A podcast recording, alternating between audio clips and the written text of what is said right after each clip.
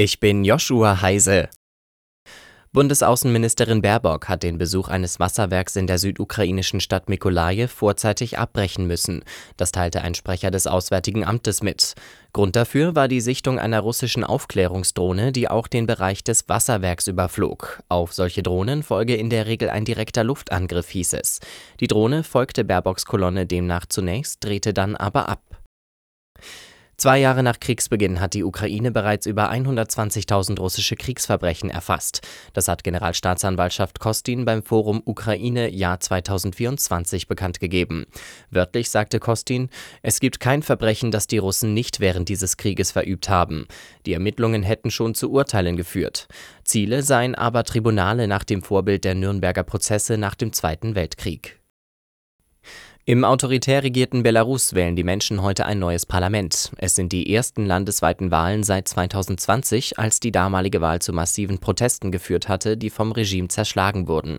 Die belarussische Oppositionsführerin Tichanowskaja ruft aus dem Exil zum Boykott der Wahl auf. Tichanowskaja nennt die Abstimmung einen Schwindel. Oppositionskandidaten seien nicht zugelassen und teilweise ins Gefängnis gesteckt worden. Eine halbe Million Wähler sei ins Exil getrieben worden um zu verstehen, wie viel das ist. Offiziell sind gerade einmal 6,9 Millionen Belarussen wahlberechtigt. Zudem gibt es Berichte, wonach massenhaft Bürger zur vorzeitigen Stimmabgabe gedrängt wurden. Schon vor Öffnung der Wahllokale waren demnach mehr als 40 Prozent der Stimmzettel abgegeben worden. Die Kontrolle über diese Wahlzettel hat allein der Machtapparat um Lukaschenko. Aus Moskau, André Balin. Donald Trump hat die Vorwahl der Republikaner in South Carolina gewonnen.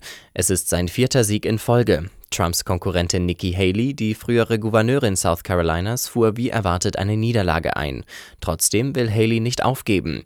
Nach der Abstimmung betonte sie, sie habe versprochen, im Rennen zu bleiben, egal was in South Carolina passiere. Wer in den USA Präsidentschaftskandidat werden will, muss sich zunächst in parteiinternen Vorwahlen durchsetzen. Fußball-Zweitligist Hamburger SV hat das erste Spiel unter dem neuen Trainer Steffen Baumgart gewonnen. Gegen Elversberg siegte der Aufstiegskandidat mit 1 zu 0 und verkürzte damit den Abstand auf die direkten Aufstiegsränge auf einen Punkt. Im bayerischen Duell setzte sich Fürth gegen Nürnberg mit 2 zu 1 durch. Das dritte Sonntagsspiel des 23. Spieltags zwischen Düsseldorf und Rostock endete 2 zu 0.